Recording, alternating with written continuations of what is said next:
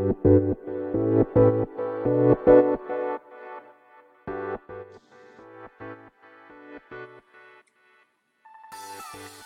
い、始まりました。本を読んでは独り言ラジオ。私、変な髪型をしたポンコツ薬剤師こと町田和俊でございます。はい。というわけでですね、今日も読んだんだか、読んでいないんだか、積んだんだか、積んでいないんだか、といった本たちの中からですね、一冊紹介して、ゆるーりと語っていきたいと思います。はい。本日紹介する本はですね、目的への抵抗シリーズ哲学講話といった本でございます。こちらの本はですね、新潮新書からですね、2023年4月20日発行ですね。まあ、新潮社ですかね。えー、著者は国分光一郎先生ですね。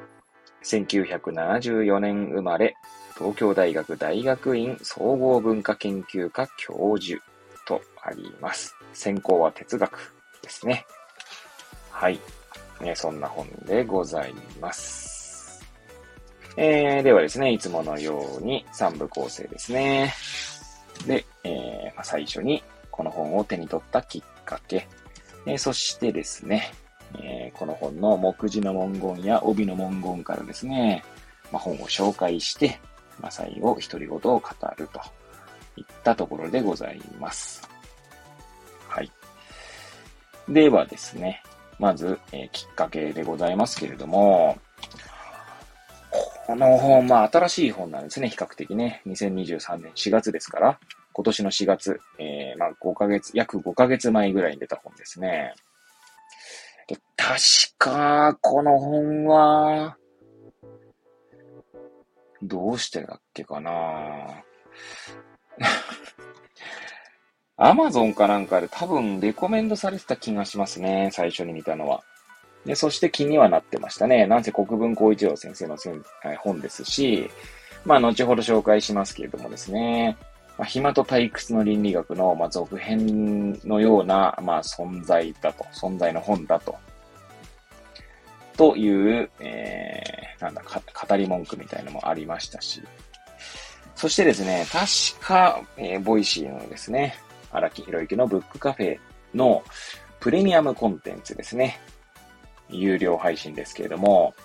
そちらのですね、まあ、週1回の名物コーナー、えー、日曜日に、えー、配信されます、今週仕入れた本図というコーナーがあって、そこで紹介もされてたと記憶しております。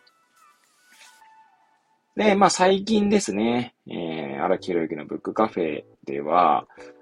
この目的への抵抗がですね、まあ、2回に分けて紹介されておりました。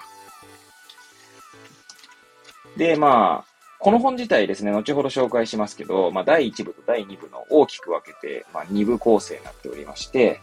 で、まあ、それもあってですね、ブックカフェでは、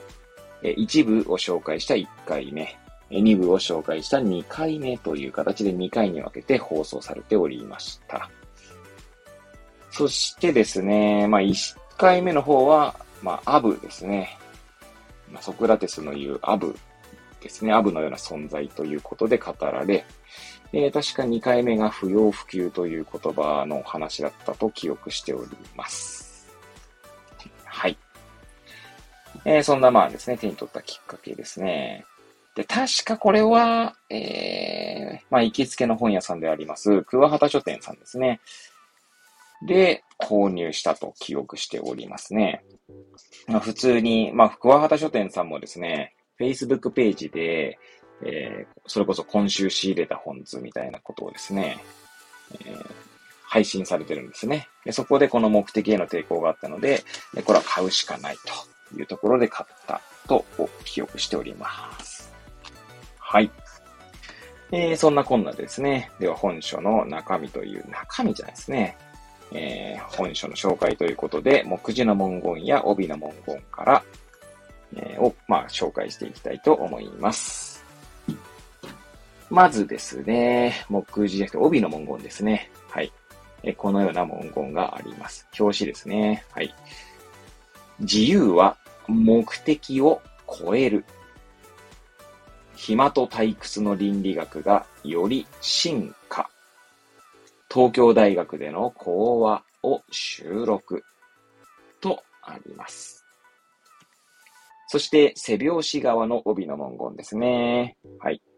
えー、そちらには、この、えー、はじめにからですね、まあ、引用される形で次のような文章が書かれております。自由は目的に抵抗する。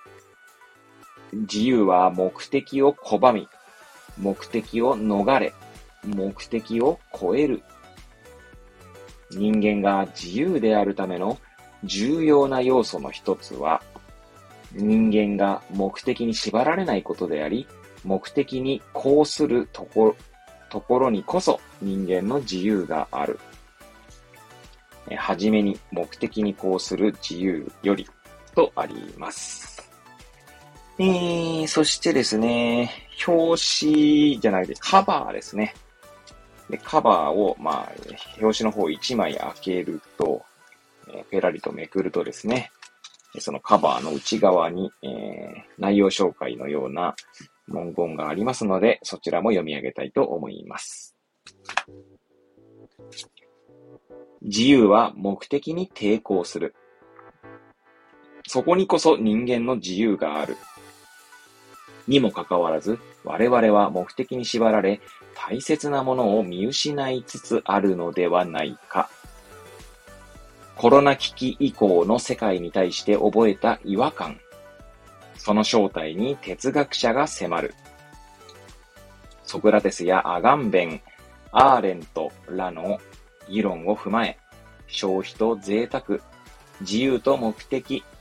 行政権力と民主主義の総括などを考察。現代社会における哲学の役割を問う。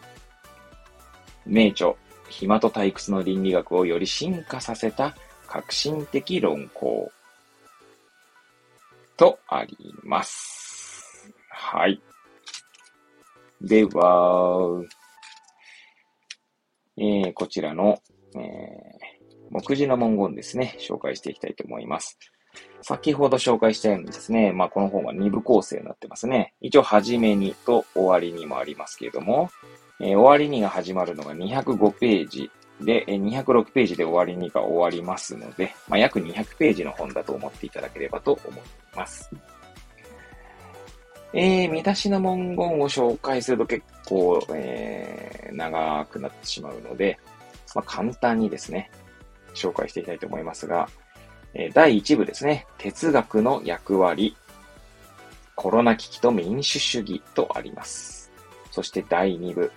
不要不急と民主主義、目的、手段、遊びとあります。で、えー、そうですね、中身にはいろんなのがあるので、ちょっと紹介すると、まあ、時間かかりそうなのでやめますかね。はい。で、私はですね、こちらの本は、まあ、第1部を読み終えて、第2部を読む前で終わっております。はい。という目的への抵抗ですけれども、では、こちらから独り言でございますけれども、まあ、先ほどですね、冒頭申し上げた通り、まあ、荒木博之さんというかマスターですね、荒木マスターは、アブの話と、えー、もう一個何を話したか私も記憶にないですけども、まあ、少なくとも私、第一部しか読んでない中で、まあ、アブの話ではないところをですね、ちょっとお話ししていきたいと思いますし、まあ、私が考えていることですね、お一人ごとのようにつぶやいていきたいと思っております。こちらですね、このジョルジュ・アガンベンさんの言葉からをですね、まず紹介させていただきたいなと思います。14ページですね。えー、ジョルジュ・アガンベンの、あ、ジョルジョか、ジョルジョ・アガンベンの、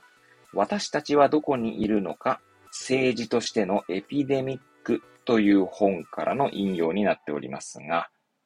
えー、次のような言葉ですね。生存以外にいかなる価値を持たない社会とは、一体何なのか？という言葉ですね。まあ、こちらはですね、まあ、ざーっと、ざっくり言うと、まあ、コロナですね、えー、皆さん記憶に新しい、えー、COVID-19 でございますけれども、まあ、新型コロナウイルスが、あまあ、地球上にですね、まあ、蔓延してからですね、約2、3年ってとこですか。まあ、ようやくですね、出口の兆しが見えてきたなーってところでですね、まあ、岩手県では、えー、コロナの患者が増えておりますけれども、まあ、そんな中でですね、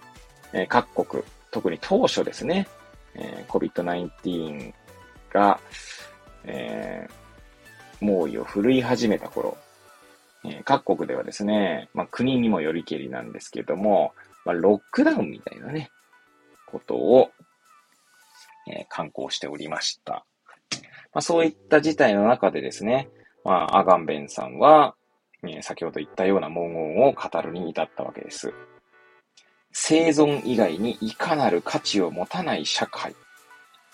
とは一体何なのかと。えつまりですね、え、ロックダウンすると、まあ、外には出られないえー、そして、えー、基本的には家の中にずっといなきゃいけないみたいな状態だったと思うんですけれども、まあ、日本はですね、幸いロックダウンという状況は、まあ、正確に言えばですね、ロックダウンはなかったと思うんですけれども、まあ、不要不急の外出を自粛しましょうみたいなですね、まあ、国民に対する自粛ベースの、えー、まあ、舵取りをしていったわけなんですが、まあ、そもそもその生存ですね。ただ生きることというか、ただ生存することということがですね、なんとなくそこに対する、まあ、問いというか、のが、まあ、書かれていたようですね。アガーメンさんの本にはね。えー、つまりですね、うーん、まあ、そういった言葉が出るに至ったのは、まあ、もともとですね、アガンメンさんが、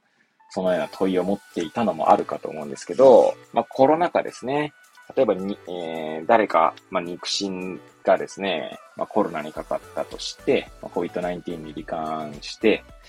えー、まあ、亡くなってしまうといった状態になった時にですね、えー、当初は、まあ、葬式にも行けない、あるいは葬式にも出れないといった状況があったんですね。まあ、そうしたですね、まあ、死者との関係性の中においても、まあ、なかなか行動できなかったり、活動できない、移動できないといったことがあった中で、まあ、ただですね、生存することという、えー、まあ、状況にですね、陥っていたんじゃないかな。つまり、まあ、人間の文化的な活動とかですね、まあ、楽しみだったり、まあ、そういったものはですね、後回しにされ、ただ生存する。つまり、死なないということですね。まあ、そこに重きが置かれていた時代があったのではないか。そしてその時代に対してのですね、アガンベンさんの意見が、まあ、先ほど紹介した文言になるわけですね。で、なんで私がこの文言を紹介してこんな語ろうかなと思ったかというと、まあ私ですね、以前配信した、えー、東畑海人さんのですね、いるのは辛いよでございましたけれども、まあ、略してイルツラですかね。まあ、このイルツラの中にはですね、まあ、ただいることがいかに難しいかということが語られているわけでございます。で、まあその、ただいること、そうですね。ただいることと、ただ生存することの違いは何なんだろうなと思って、えー、今回こうやってお話しさせていただこうかなと思って、まあ、手に取りました。はい。で、私の中でですよ、あくまでこれ私の、私の独り言なんですけど、まあ、ただいることっていうのはですね、まあ、その人の存在そのものをですね、まあ、周囲の人、もしくは周囲の環境が、まあ、受け入れている状態がただいることなのではないかと思っているんですね。えー、その人がどのように考えているかとか、まあ、どのような心境なのかとか、まあ、そういったものすべてひっくるめているということができるかどうかってことですね。で、対して、えただ生存することという、まあ、今回紹介した、まあ、言葉に付随するような言葉ですけれども、ただ生存することっていうのはですね、まあ、ただいることとは違ってですね、まあ、その人の気持ちとか感情とか、まあ、文化的な背景とかま、全部ですね、うーん、まあ、関係ねえと。まあ、そんなの関係ねえみたいな感じなんですね。まあ、ただ命があればいいという感じでしょうか。まあ、それこそですね、そういう意味だと、うん、まあ、人工呼吸器をつけてですね、えー、まあ、あの、誰とも面会もできず、うん、っていう状態の方が、まあ、いらっしゃったとしましょうか。でその人はどっちかっていうと、ただ生存することに近いのかななんて感覚があります。まあ、それこそですね、えー、まあ、あの、ただ生存することっていう意味で言えば、何か語ろうと思って忘れてしまいましたね。今ちょっと眠くて、あくびを我慢しながら喋っていたので 忘れてしまいましたが、まあ、ただいることと、ただ生存することの違いはという問いをですね、まあ自分なりにこう考えてはみたんですけれども、生存するっていうのは本当に死、えー、死の反対、つまり生であること。まあ、生きているという感じですね。まあ、極端なことを言えば、まあ、ずっと眠った状態でもですね、心臓が動いていれば、まあ、生きてると言えるのかなと思いますし、なので、まあ、その楽しいとかそういった感情が入り込む余地がないんですね。ただ生存することっていう意味で言えば。と、まあ、私は認識しているんですけど、なので、ただ生存することもですね、まあ、ある意味、そのテンポが残っていくためには、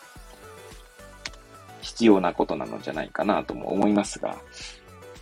なかなかね、このただ生存すること。まあ、実際いますね。患者さんとかでもですね、生活習慣病のお薬とかをですね、まあ、たくさん飲んでらっしゃるご高齢の方なんかはですね、まあ、極端なことを言えばですね、まあ、その薬を飲,、ま、飲んでも飲まなくても変わんないってこともあるかもしれないんですね。あくまであるかもしれない。えー、特にコレステロールの薬とかですね、まあ、コレステロールの薬ってやり玉にあげるのも違うのかなって気もしますが、まあ、ちょっと長いスパンでですね、その効き目を見る必要があるものに関しては、別に今じゃなくてもいいんじゃねえかと、思ったりするわけですね。なので、まあそんな中ですね、まあだからなんつったうん、主体性を放棄しているのがある種ただ生存することっていうことなのかななんて気もしますし。うん。なのでまあこれからもですね、ちょっと、まあなんか、歯切れの悪い終わり方ですけれども、まあある種いつも通りのぐだぐだな終わり方ですけれども、まあ、ただ生存すること、え、そしてただいること、まあ、その違いをですね、まあ、自分の中で何か考察しながらですね、えー、まあ、昨日の配信じゃないですけれども、まあ、ネガティブケイパビリティをですね、まあ、大切にしていきたいなぁなんて思った次第でございます。はい。ということでですね、本日は目的への抵抗を紹介させていただきました。えー、それではまた次回ですね、お会いいたしましょう。ごきげんよう。